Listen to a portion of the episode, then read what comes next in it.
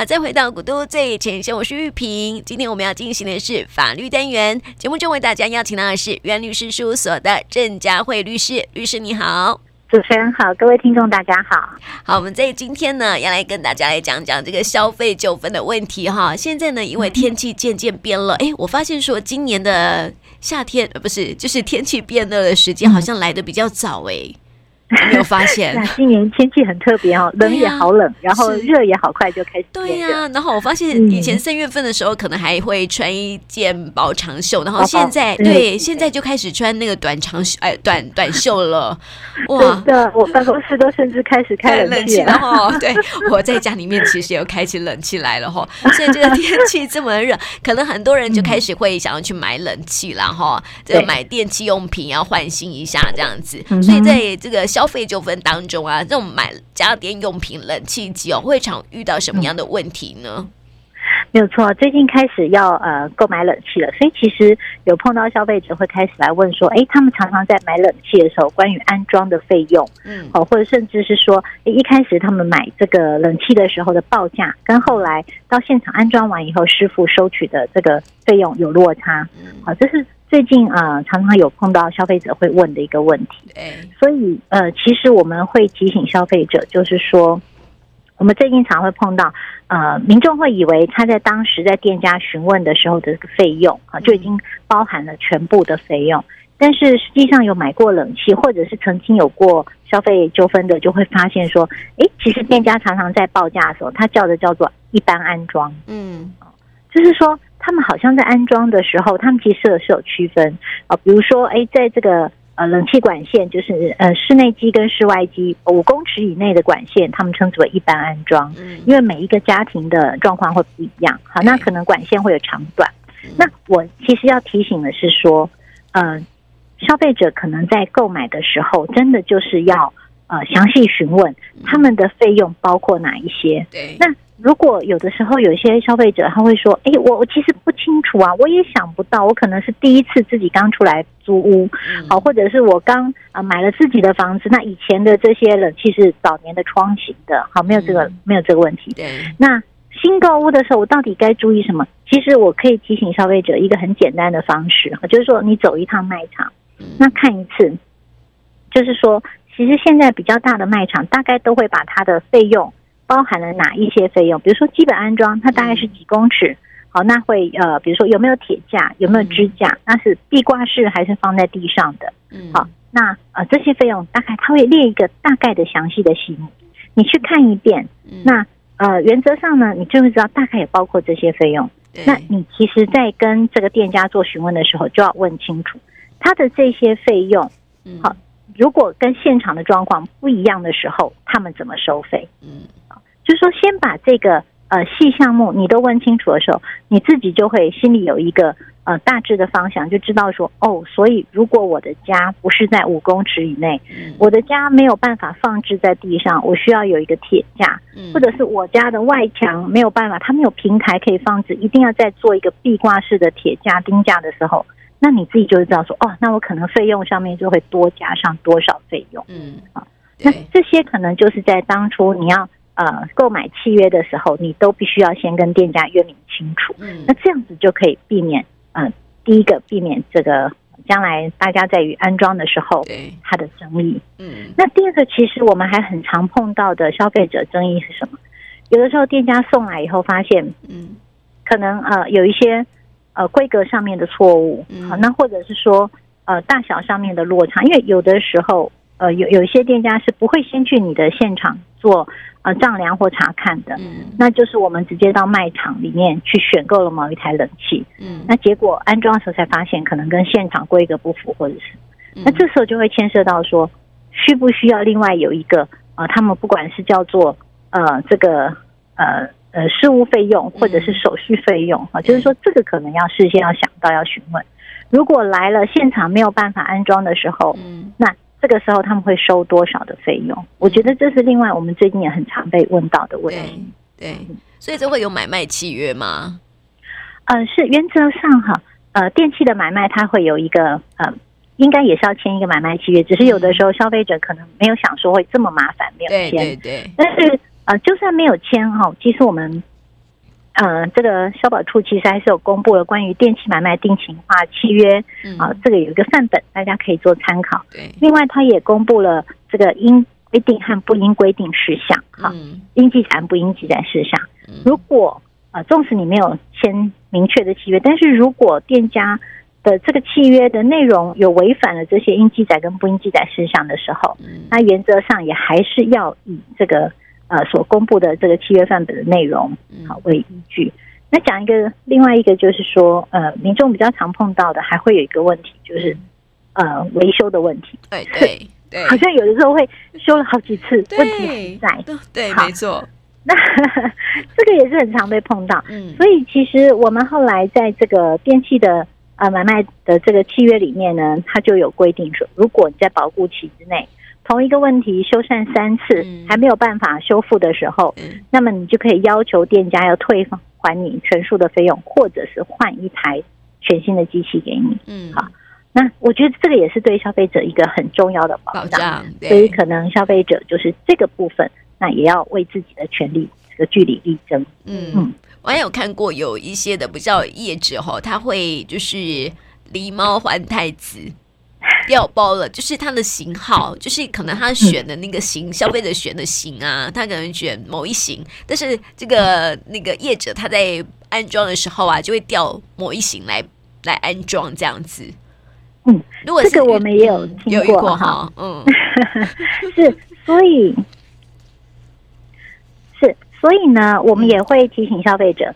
在安装上去之前，可能就是要确认一下。嗯、对，好，就是要跟店家确认说，我购买的型号，因为大大概我们在订购的时候，其实就算没有完整的契约，也会有一份订购单嘛。嗯，它上面会写你是某一排的冷气，那大概的型号什么 AJK 啊三十一号型啊，还是 AJK 五十八型。嗯，你最起码对一下他送来的型号对不对？对。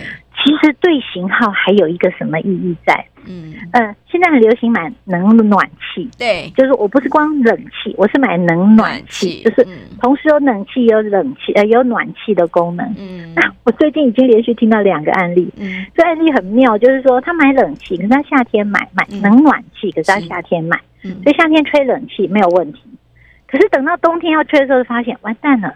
原来店家送错了啊！他送的是一个冷气，嗯，他没有，他送的不是冷暖气合一的机型来。对对。好，那这时候已经用了好长一阵子，嗯，没有错，这是店家他是不完全履行。好，他照理说他要。赔偿你的损失，好，那要换机器给你。可是这个时候就很容易发生争议，嗯，因为实际上你也用了一段时间，是啊。那还有更离谱，比如说像我们呃去年是因为冷冬嘛，哈，所以冷你就会开暖气，你就会发现机器错误。嗯，我还有一个听过一个这个消费者，他买的时候是暖冬，嗯，好，所以。他那一年就没有试，也不知道原来没有暖气的功能。对，他是隔了再隔一年，就是那台机器已经有一年半以后才发现，对，哇，原来店家送错冷气了。所以这个就很大的一个纠纷。好，所以其实我提醒就是消费者多一个动作，你确认它的型号，一方面也像这样子不容易察觉的这个瑕疵的时候呢，也可以尽早发现。对。对，而且我们发现哦，在那个消保处那边哈，有发现说，在因为他们都会做一些排行榜嘛，就是说消费争议排行榜哈，譬如说像这个电器的部分呐、啊，哎，这个申诉案件当中有关瑕疵跟维修的类型就占了百分之六十哦，也就是表示说呢，消费者买回家之后呢，发现有瑕疵想要退货的哈，就是啊跟维修的部分呢，都是占了这个消费纠纷的百分之六十哦。那么其中呢，就是我们如果遇到瑕疵很。多消费者说：“那你就换一台新的给我嘛，哈！”但是退货造句的也其实有百分之五哦，所以这个比例也算蛮高的哎。嗯嗯，对啊，是没有错，没错。所以呃，其实这个真的就是消费者要呃小心维护自己权益的地方。是啊，那另外还有就是，其实真的现在是网络新时代哈，大家什么都喜欢上网买，对，所以。很多人也上网买冷气哈，哎，我不会做这种事哎，我也不会。可是我发现还不少 这个消费者是上网买冷气。哎呦，这不是没保障吗？啊，其实保障是一样的，保障只是说你没有办法事先看到它的外观，或者说呃，事先你不太知道这台冷气它能安不安静。对，所以其实这个这个还是有一点风险在。不过这就是个人的抉择。对，但是我们要提醒的呃，就是呃。关于这个网络购物的东西，好，那就算买的是冷气，你也有七天的鉴赏期。嗯，好，这个是消费者很重要的一个权益。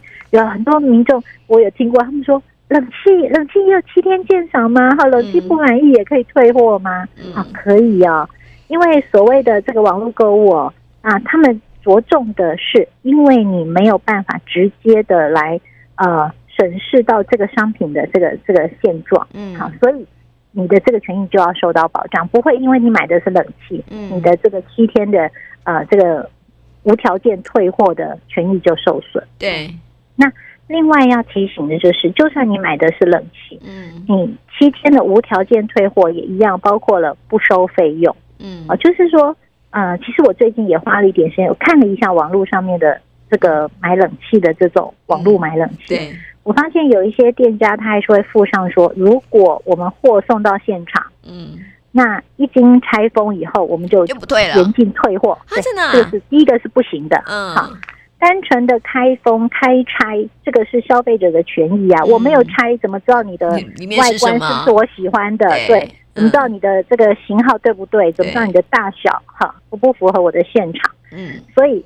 说单纯的开拆就不能退货，这是不行，违反这个消保法的规定啊，所以这个无效啊，就是说你没有符合法律规定的就无效，所以消费者绝对还是可以退货。嗯那另外还有一个他会说，如果我们货送到现场，好，那么安装师傅也去了，你不满意你不要安装，我们带回来我们要收手续费用的一千块。